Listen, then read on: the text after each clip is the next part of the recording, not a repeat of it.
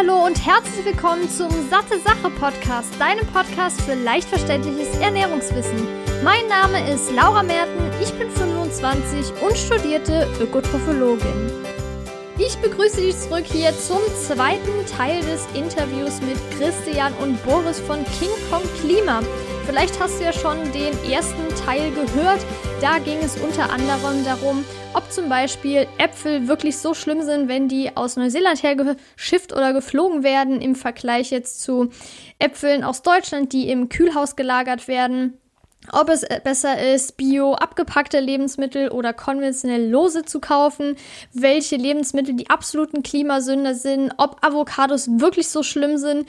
Und zum Schluss reden wir dann nochmal über Laborfleisch und Fleischersatzprodukte und da hat dann die Episode auch geendet. Das heißt, in dieser Episode geht es dann weiter mit dem Thema Fleisch beziehungsweise auch Veganismus, ob das Ganze wirklich hilft gegen den Welthunger, wenn wir irgendwann in den nächsten 30, 40 Jahren vielleicht 10 Milliarden Menschen auf der Welt sein werden ob das dann wirklich eine gute Maßnahme ist, wie der Anteil der Ernährung an Treibhausgasen ist. Wir gehen natürlich auch noch mal kurz auf die Landwirtschaft ein, die definitiv auch einen großen Einfluss auf die Klimabilanz hat und natürlich auch direkt mit Lebensmitteln zusammenhängt. Und zum Schluss gibt es dann noch mal die Informationen, ob der CO2-Fußabdruck wirklich als Richtwert für Lebensmittel aussagekräftig ist. Es werden noch ein paar Begriffe erklärt und ganz zum Schluss gibt es dann noch mal drei Tipps, die direkt umgesetzt werden können. Vielleicht noch mal ganz kurz jetzt, bevor wir direkt mit der Antwort starten, damit du überhaupt weißt, falls du die erste Episode noch nicht gehört hast, wer die beiden überhaupt sind. Und zwar ist es einmal der Christian, er ist Politikvertreter für Energieeffizienz und der Boris ist Kampagnenarbeiter für Klimaschutzprojekte. Die beiden haben auch vor zehn Jahren das Klimakochbuch rausgebracht. Das heißt, sie kennen sich wirklich super gut in diesem Bereich aus und punkten hier auf jeden Fall mit super vielen Tipps und Informationen, die mir größtenteils neu waren und die mich aber wirklich sehr interessiert haben und ich hoffe dich auch. Ich würde mich auf jeden Fall freuen, wenn du den Podcast bewertest, wenn er dir gefällt. Und ich würde sagen, wir starten dann doch jetzt direkt mal in die Antwort zur Frage beziehungsweise die Weiterführung von der letzten Episode. Viel Spaß! Man muss sich auch tatsächlich Landwirtschaft ja auch als einen Kreislauf vorstellen. Also ist es ja nicht so, dass es dann einfach nur noch äh, Möhrenbauern gibt und ähm, Erbsenbauern oder sowas, sondern man muss sich ja so einen landwirtschaftlichen Betrieb, so wie er damals oder äh, sage ich mal in der Vergangenheit geführt wurde und in manchen Bereichen auch noch geführt wird, als einen Kreislauf vorstellen. Und ähm, jetzt mal davon abgesehen, dass wir, ähm, wenn wir keine ähm, Tierhaltung mehr haben, gerade Rinder und so weiter, hätten wir auch beispielsweise in vielen Bereichen gar keinen natürlichen Dünger mehr. Ne? Also das ist natürlich auch gerade etwas. Das heißt, das würden eigentlich alle Dünger, die wir benutzen würden, werden erstmal chemische Dünger, ja? Also die werden synthetische, synthetische Dünger, beziehungsweise Dünger, genau. es gibt ja jetzt Versuche, die laufen und die versuchen halt wirklich dann auch bio-vegan nennt sich das, das zu düngen. Ne? Aber nach meiner Kenntnis ist es auch noch nicht so weit, dass man halt sagen kann, das macht man. Und es gibt auch bestimmte. Vegan. Und vor allen Dingen sind die Dinge dann auch nicht mehr so produktiv. Das muss man ja, auch sehen. Ja, und es gibt auch ganz klar irgendwie ähm, Bereiche, nicht nur die, wo du angesprochen hast, Christian, ähm, wo Menschen eben darauf angewiesen sind. Zum Beispiel in den Alpen oder sowas haben die Kühe, die beispielsweise oben auf den ganzen Almen grasen und so weiter, auch eine unwahrscheinlich wichtige Funktion, dass dort eben auch gar nicht mehr irgendwie, also dass dort eben auch noch äh, Gräser wachsen und dadurch eben gerade gerade auch die Massen oder das bisschen, was da noch an, an Erde ist, oben halten einfach, ja, dass da eben dann nicht eben mit dem ganzen Schmelzwasser dann die Schlammlawinen nach unten kommen, mhm. ja. Also gerade die Kühe haben auch in manchen Bereichen eine tatsächlich ganz wichtige Rolle, eben auch da, um eben auch ähm, weiterhin irgendwie zu, dafür zu sorgen, dass wir eben da gesunde Landschaften haben. Und deswegen ist es so pauschal tatsächlich nicht so einfach zu sagen, dass nur Veganismus mhm. irgendwie die Zukunft ist. Oder Schafe beim Hochwasserschutz. Beispielsweise, ja. ja. klar. Aber es ist jetzt, ähm, wir haben ja nicht nur eine Klimakrise, wir haben ja verschiedenste Krisen auf der Welt und eine davon ist beispielsweise auch die Phosphorkrise dass die synthetischen Dünger, die werden ja mit Phosphaten hergestellt und dieses Phosphor, das äh, wird auch immer knapper. Man muss auch immer heftigere Eingriffe in die Natur vornehmen, um das zu gewinnen. Und das hängt aber davon damit zusammen, dass insgesamt die Art und Weise, wie wir mit unseren Ressourcen umgehen, dass die viel zu verschwenderisch ist und äh, Boris hatte das Stichwort Kreisläufe genannt, dass diese Kreisläufe nicht äh, geschlossen sind. Ne? Also die, diese Dünger, die laufen letztendlich dann wieder vom, ähm, vom Feld ähm, in die Flüsse, in die Gewässer rein, führen dazu, dass die Gewässer ähm, umkippen kippen, das Trinkwasser nicht mehr nutzbar ist. Ähm, das sind die Sachen, auf die wir auch achten müssen. Ja, es gab jetzt auch dieses Agrarpaket, was verabschiedet wurde vor ein paar Wochen, glaube ich. Und daraufhin hm. gab es ja auch einige Proteste von den Landwirten, die diese grünen Kreuze aufgestellt haben. Und soweit ich das jetzt verstanden habe, wird ab 2023, aber da gibt es diesen einen Stoff, mit dem oft so ein Pestizid auch ähm, mhm. oder Herbizid. Und das Glyphosat. soll verboten werden. Und Genau, Glyphosat, richtig, danke. Ja. Und da frage ich mich dann auch, weil das, also einerseits kann ich die Proteste natürlich verstehen, weil so, so was ich mitbekomme, ist es ja wirklich bei den Landwirten das Problem, dass die Probleme beim Anbau haben, wenn zum Beispiel nicht gedüngt oder beziehungsweise gespritzt wird, ähm, weil halt sonst die Ausbeute sehr gering ist.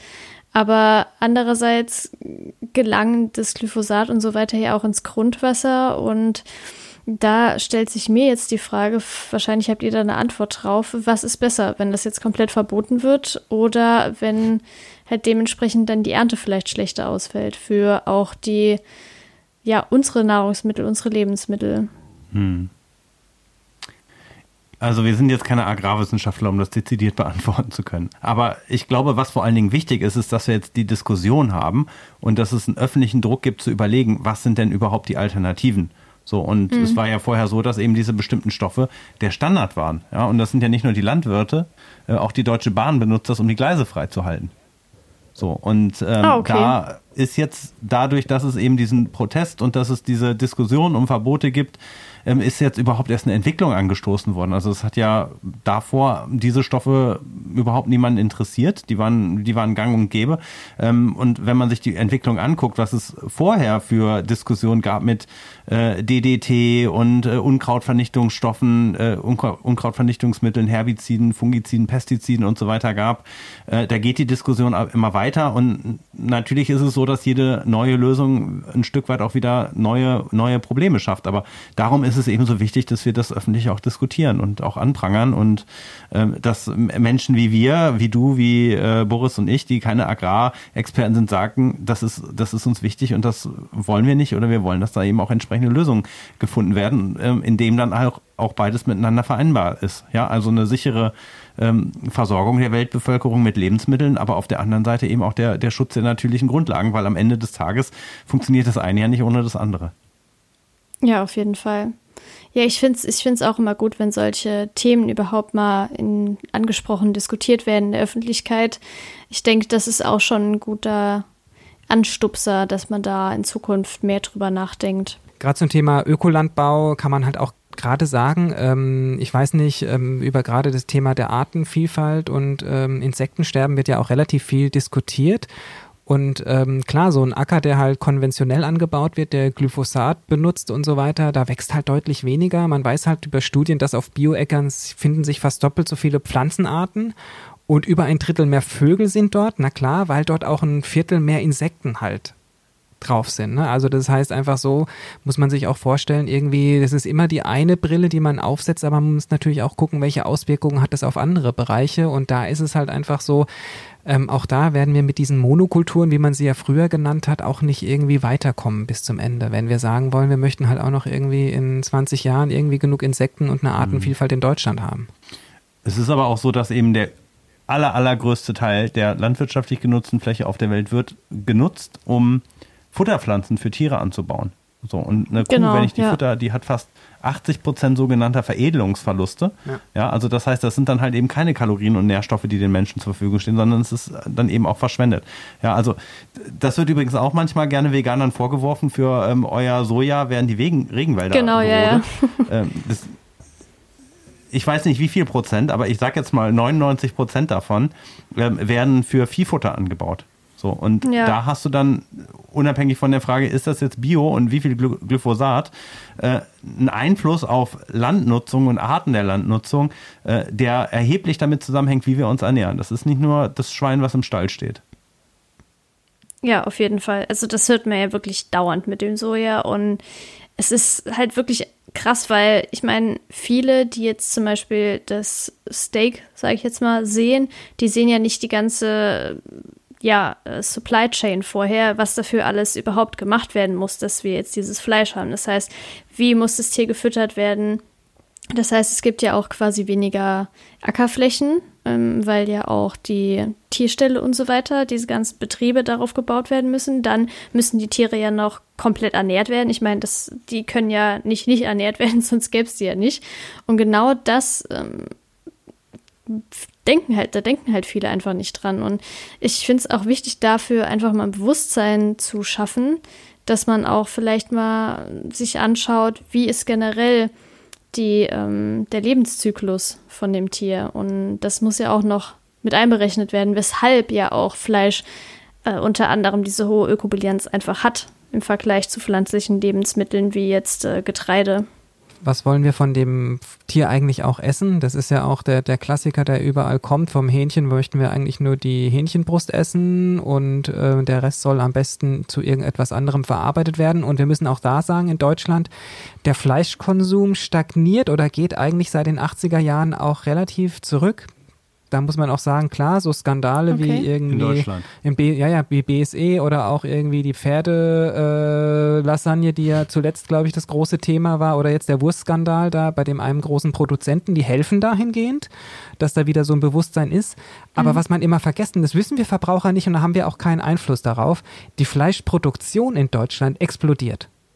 Also äh, wir produzieren unwahrscheinlich viel mehr, als wir überhaupt in Deutschland essen können und exportieren halt unwahrscheinlich viel. Und davon geht natürlich auch da wieder in Länder, ähm, wo wir das alles hinschicken, das wir eigentlich nicht wollen, weil natürlich wir alle nur den Salat mit der Hähnchenbrust wollen, so auf die Art und alles andere schicken wir dann in Länder und das auch subventioniert von unseren Steuergeldern, dass es dort sogar die Märkte zum Einbrechen bringt. Und das ist natürlich auch wieder ein Problem und da können wir sagen, ja, das sind alles Probleme, aber wir Verbraucher haben eine relativ wenig Marktmacht, das zu beeinflussen. Da sind wir auf die Politik angewiesen, auf diejenigen zu wählen, dass sie sich um diese Probleme kümmern beispielsweise.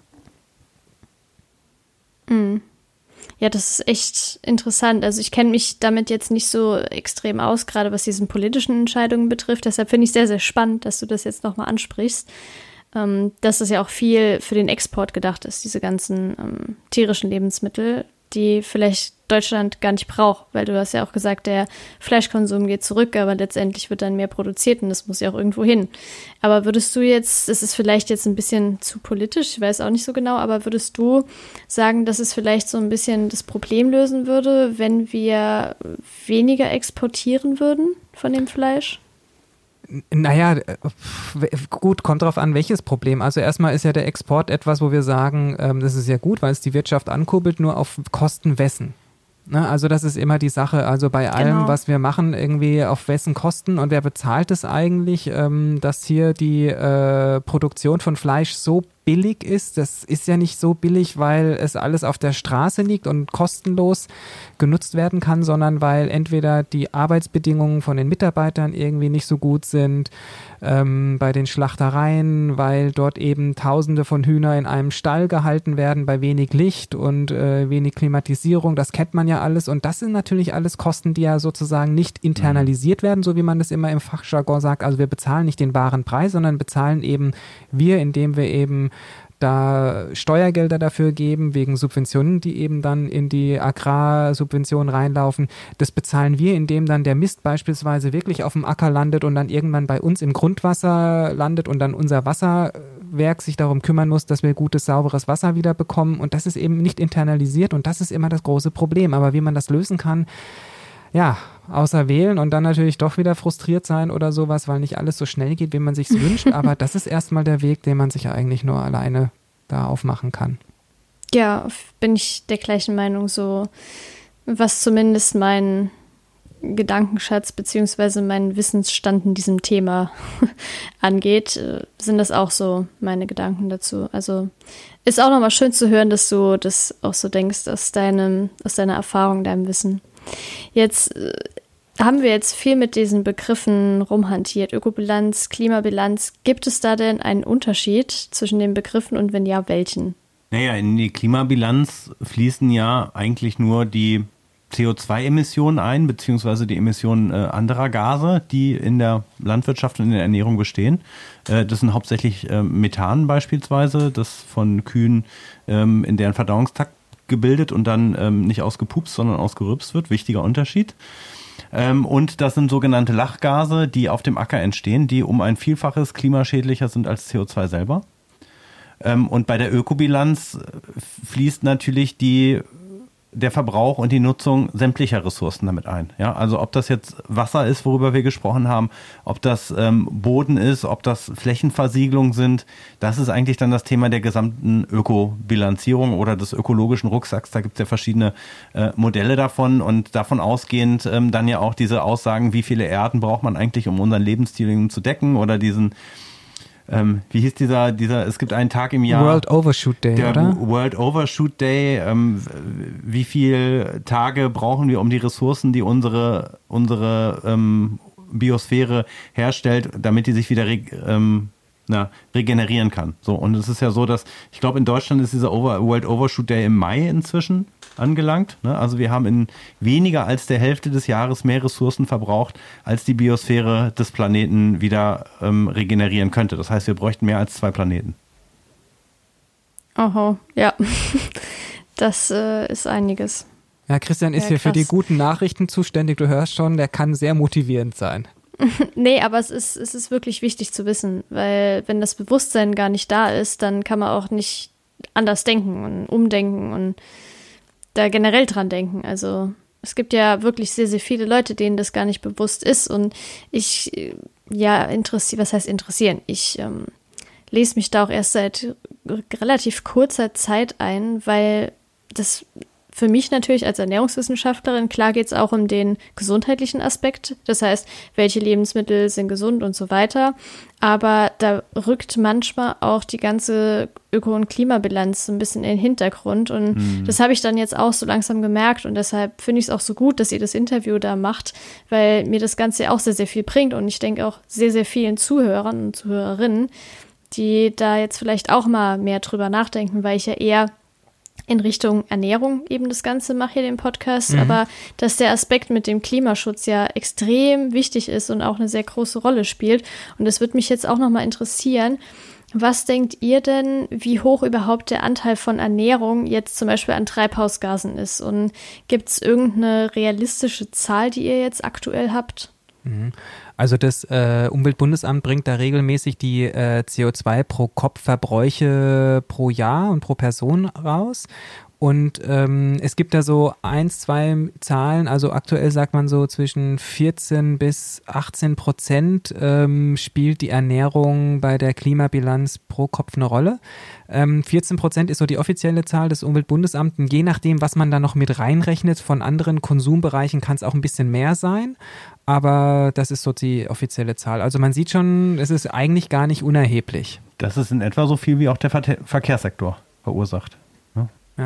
So, also man müsste oh, eigentlich oh, krass, okay. so, so, stark wie wir über ähm, welche Autos fahren wir und wie werden die betrieben und äh, ja, genauso stark müsste man über das Thema Ernährung auch mhm. sprechen. Und zum Beispiel der Bereich spricht. Strom ähm, wäre nur 6 Prozent. Ne? Also das ist ja etwas, worüber man gerade beim Thema Energiesparen und so weiter und Klimaschutz ganz oft spricht. Es ist auch wichtig, ja, also Strom ist schon ein großer Bereich, aber es sind nur 6 Prozent pro Haushalt. Ähm, was nicht heißt, wir können jetzt Strom verschwenden, aber man sieht da mal so die Relation einfach. Ähm, und beim, beim Stromsparen ist es beispielsweise super einfach. Wechsel zum Ökostromanbieter und du hast schon richtig viel gemacht mit einem Mal. Und bei der Ernährung hast du ja schon gemerkt, in unserem Gespräch ist es deutlich schwieriger. Klar, du kannst sehr viel Bio kaufen, das ist ein großer Hebel und vom Fleisch runterkommen, da kannst du auch sehr viel machen, aber dann wird es auch schon im Klein-Klein sehr unübersichtlich. Und es ist extrem schwierig, das auf Null runterzubekommen. Ne? Also wenn man beim Strom sagt, okay, wenn der Strom in Deutschland vollständig regenerativ hergestellt wird oder würde, das ist ja auch noch ein Weg, den man gehen muss, wären wir da bei Null. Bei der Ernährung, selbst wenn ich mich vegan ernähre, das ist dadurch ja noch längst nicht klimaneutral. Ja, das würde ja erfordern auch eben, dass die komplette Erzeugungs- und Transportinfrastruktur klimaneutral wird. So, und auch die, die, die Verarbeitung der Lebensmittel zu Hause, die, die letzte Meile, auch da spielt der Transport natürlich wieder auch rein. Wie bekomme ich die Sachen äh, zu mir nach Hause gebracht? Ähm, erst dann kann ich das dann halt auch wirklich klimaneutral gestalten. Von daher ist es ein sehr wichtiger Bereich im Klimaschutz, aber auch ein sehr schwieriger Bereich. Und würdet ihr jetzt sagen, wenn sich jemand zum Beispiel omnivor ernährt und, sage ich jetzt mal, mh, du meinst dreimal oder viermal oder? die Woche nee, nee, also wenn jetzt jemand zum Beispiel, Omnivor heißt, dass jemand alles isst. Ja. Quasi. Okay. Ähm, also auch tierische Produkte. Und wenn jetzt jemand drei, viermal die Woche Fleisch isst und auch Milchprodukte und so weiter, aber beispielsweise super krass darauf achtet, dass er Strom spart, dass er nur Fahrrad fährt, dass er generell zum Beispiel eher Bahn fährt als äh, zu äh, Bahn fährt als jetzt Auto zu fahren. Das heißt, mhm. sowohl da sehr drauf achtet, aber dann beispielsweise bei der Ernährung halt Fleisch isst, jetzt nicht unbedingt das billige Fleisch, sondern vielleicht dann auch ähm, nicht unbedingt nur Wildfleisch, aber auch eher so Biofleisch, hochwertig. Oder es ist schlimmer, wenn jemand sich vegan ernährt, auch darauf achtet, aber dafür beispielsweise super viel Auto fährt, eher abgepackte Lebensmittel kauft und sich über diese Lifestyle-Sachen keine Gedanken macht. Also der absolute Klimakiller ist natürlich Fliegen. Also Leute, die viel fliegen, die kriegen das nicht mehr dadurch genau. eingefangen, dass sie jetzt beispielsweise ähm, sagen, ich bin Veganer und ähm, verwende nur noch Ökostrom und bin total energiesparend unterwegs. Das kriegt man nicht mehr eingefangen. Also so ein Transatlantikflug hin und, hin und her, das sind mehrere Tonnen CO2. So, und ich habe in Deutschland eine Klimabilanz von 10 bis 11 Tonnen pro Kopf im Durchschnitt klimaverträglich wären vielleicht zwei. Das schaffen gerade noch Menschen in Entwicklungsländern. Ich habe ich hab jetzt gelernt, nur eine, Christian. Wir benutzen da tatsächlich eine falsche, Star falsche Zahl, wie alle anderen auch. Aber die offizielle Zahl vom Umweltbundesamt ist mittlerweile eine Tonne. Okay. So, und ähm, von daher ähm, macht man sich an dem Punkt, macht man sich unglaubwürdig. So, wenn man jetzt aber auf diese Bereiche geht, ähm, ja, ich äh, bin Veganer, aber ich fahre stattdessen Auto. Ob ich ein Auto fahren kann oder ob ich vielleicht sogar ein Auto fahren muss, muss man, glaube ich, richtigerweise sagen. Das hängt ja auch wieder von ganz vielen infrastrukturellen Fragen ab. Habe ich überhaupt eine gute Busverbindung und kann ich das anders machen? So, wenn ich jetzt aber in einer Großstadt wohne und all diese Optionen habe und sage, okay, ich bin jemand, der aufs, aufs, aufs Fliegen verzichtet, der sich äh, auch vegan ähm, ernähren kann, der auch einen Zugriff hat auf Bio-Supermärkte, wo es auch eine attraktive Auswahl an Lebensmitteln gibt, würde ich persönlich sagen, klar, also ich versuche dann alle Register zu ziehen, aber da kommen wir dann wieder im Prinzip auch zu dieser Apfelfrage zurück, wo auch jeder für sich sagen muss, was sind denn eigentlich die, die großen Punkte? Ähm, verliere ich mich in irgendwelchen Kleinigkeiten oder setze ich dann halt eben tatsächlich da an, wo ich viel CO2 einsparen kann? Und das ist halt, wie gesagt, ist natürlich das Thema ähm, ähm, Fleischkonsum. Da komme ich, glaube ich, auch äh, einfacher von runter, als dass ich halt sage, ja, ich äh, wechsle jetzt meine Wohnung und ziehe von dem Mehrfamilienhaus, was mit einer Ölheizung befeuert wird, ähm, um in ein Passivhaus. Das geht ja auch nicht so einfach. Ja, also ich denke auch, dass die Ernährungskomponente viel einfacher umsetzbar bzw. änderbar ist als andere. Und das ist nämlich auch das, ja, witzige, aber irgendwie auch paradoxe, weil ich folge ja auch vielen bei Instagram, die sich eben um das Thema Gesundheit, Wohlbefinden und sowas ähm, ja darüber austauschen und auch posten. Und ich finde es immer ganz interessant zu sehen, dass viele sagen, ja, hier, ich mache plastikfrei und ich baue vielleicht noch selbst was auf dem Balkon oder im Garten an, schau da drauf, dass es Bio ist und so mhm. weiter und fliegen dann aber drei, viermal im Jahr irgendwie nach, nach Thailand oder Indonesien auf so ein Retreat äh, und dann posten sie noch, wie toll da die Natur ist, wo ich mich dann frage, ja, aber das das widerspricht sich ja komplett. Also. Naja, das ist der klassische psychologische äh, Selbstbeschiss, den man da einfach nennt. Moral ähm, Licensing nennt ja, man das. Ah ja, ja. das ist, äh, ist, ein, ist ein Klassiker. Also ähm, es wird dich wahrscheinlich nicht wundern, dass eigentlich die Menschen, die eine hohe Affinität haben zum Thema Klimaschutz und Umweltschutz, meistens eine ganz schlechte Ökobilanz haben.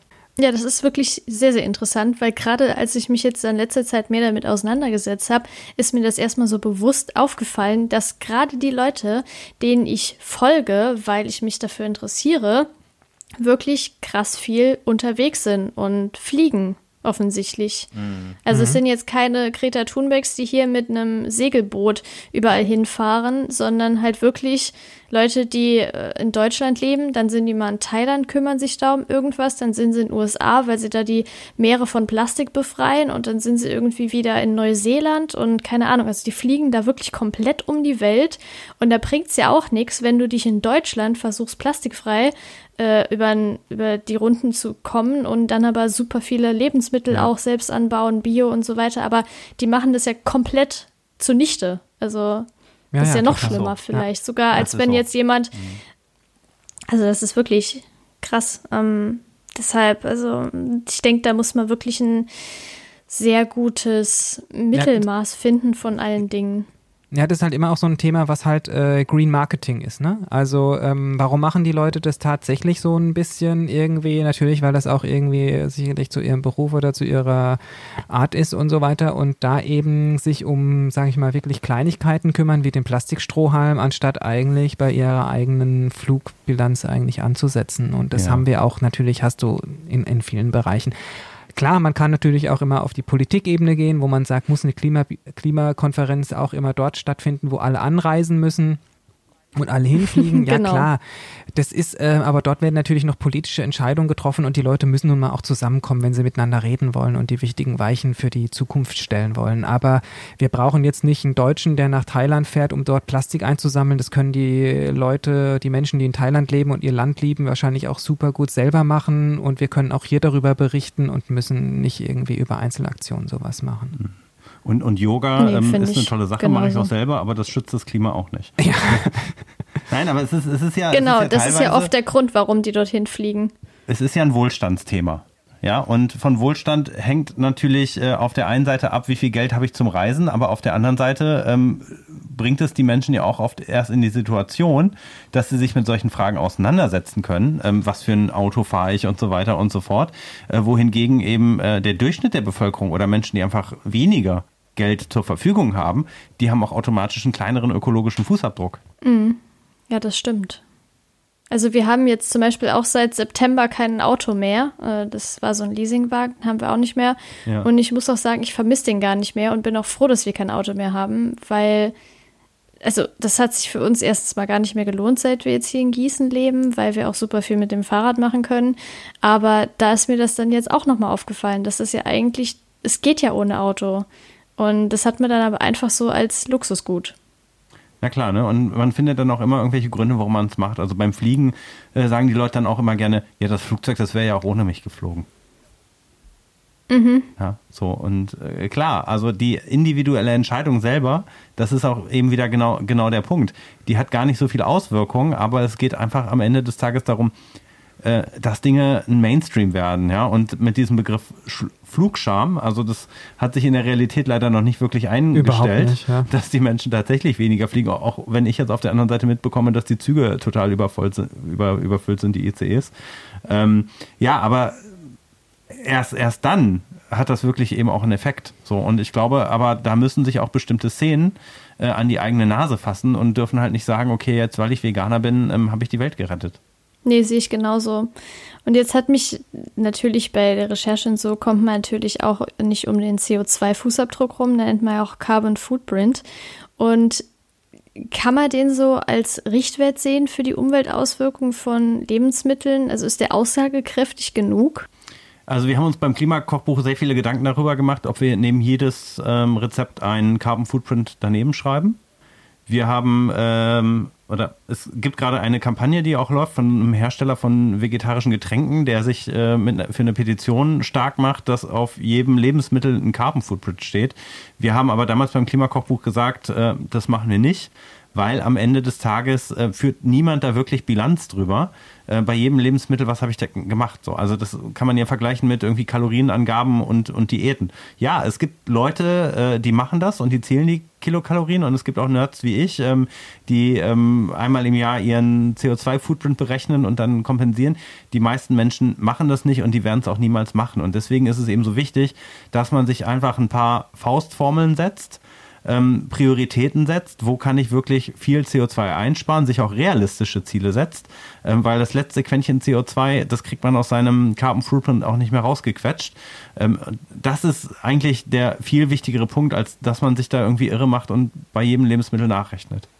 Ja, ich wollte noch mal kurz drauf eingehen wegen Kaffee, weil das ja auch einen sehr hohen Wasserverbrauch hat beim Anbau und Ja. Kakao genauso. Ja. Würdet ihr sagen, dass das sehr viel ausmacht in der Ernährung, wenn jetzt jemand zwei Tassen Kaffee am Tag trinkt? Also wir haben halt, Boris hat ja schon ein paar Mal gesagt, wir haben eigentlich Klimabrillen auf. Von daher, ähm, es gibt Lebensmittel, die haben einen sehr großen sogenannten virtuellen ähm, Wasserfußabdruck oder virtuellen Wasserverbrauch. Äh, Da gehört äh, Kaffee natürlich genauso zu oder eben auch die Avocado, über die wir schon gesprochen haben. Äh, Die Frage ist natürlich aber immer noch, wie viel Kilo Kaffee verbraucht man dann am Ende des Tages in der Woche? Und klar, es ist immer hilfreich, wenn man sich das bewusst macht, zu sagen, okay, da hängen auch noch andere Sachen dran. Und Kaffee war ja mal auch ein Luxusprodukt. Heutzutage ist es es nicht mehr.